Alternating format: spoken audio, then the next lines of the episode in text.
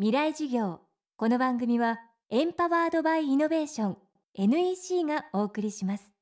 未来授業木曜日。Chapter 4未来授業。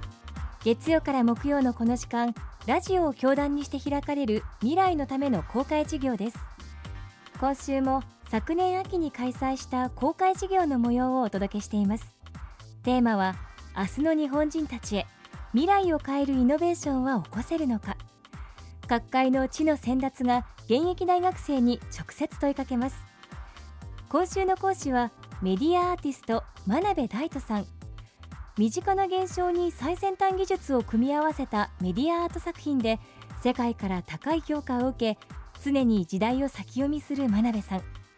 今回の授業ではライフスタイルのデザイン人生のイノベーションをテーマに授業を展開しました。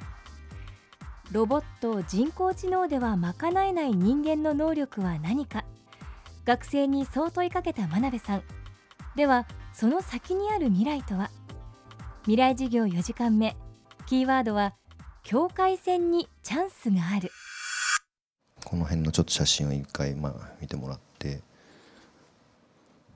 これがじゃあ1これ2ですけど。この2枚の写真はあの明らかに違うことがあるんですけど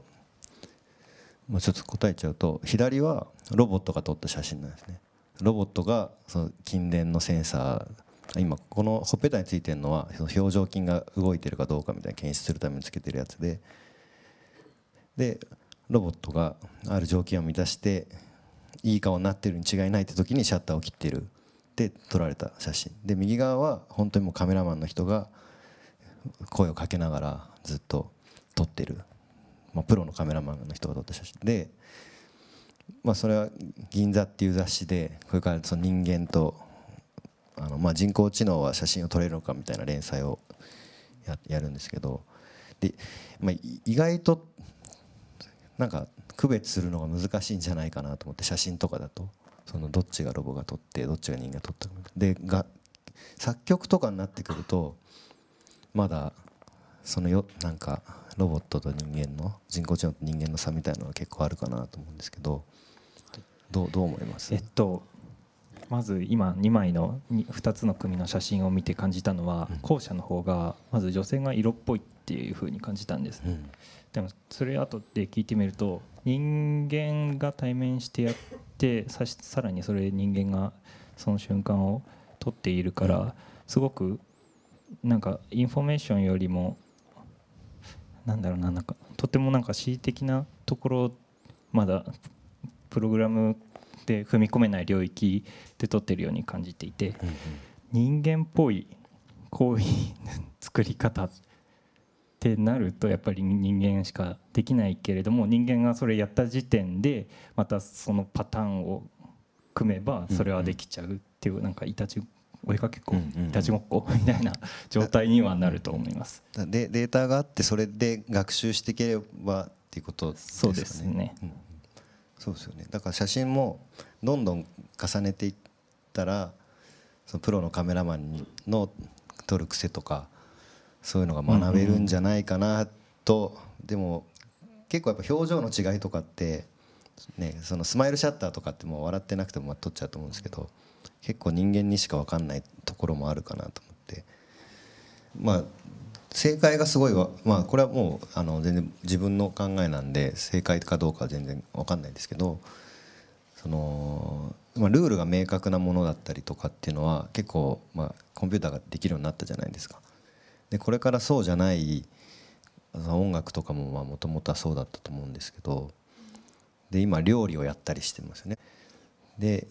その絵絵画だったりとかで僕はなんか写真ぐらいだったらこういう写真家の人に怒られると思いながら提案してましたけど写真だったらできるようになるんじゃないのかなとかでだんだんそれがじゃあそのベンチャー企業を自動生成するみたいなことももともとはもう人間しかできないと思ってたようなことだと思うんですけどやっぱそういうこともやられてきたりとかするのでなんかそれがどんどんどんどんあの発展していくと今までそんなこと絶対仕事奪われると思ってなかったのにみたいなこととかがコンピューターにとって変わられていくことも多いんじゃないかなって気がしてるのででもそれは逆にチャンスでもあるし、あ、なんか僕はその人間とコンピューターのなんか境界線みたいなところが今すごい面白いなと思って。なんか今面白い時期なのかなって勝手に思ってるんですけど。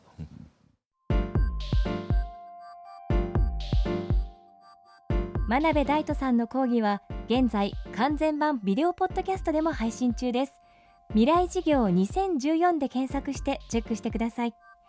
またこのサイトでは山崎真理さん千住博さん伊藤豊さん宇野恒弘さんの公開事業の様子も見ることができます。未来事業来週も昨年秋に開催した公開事業から評論家宇野恒弘さんの講義をお送りします。未来事業この番組はエンパワードバイイノベーション NEC がお送りしました。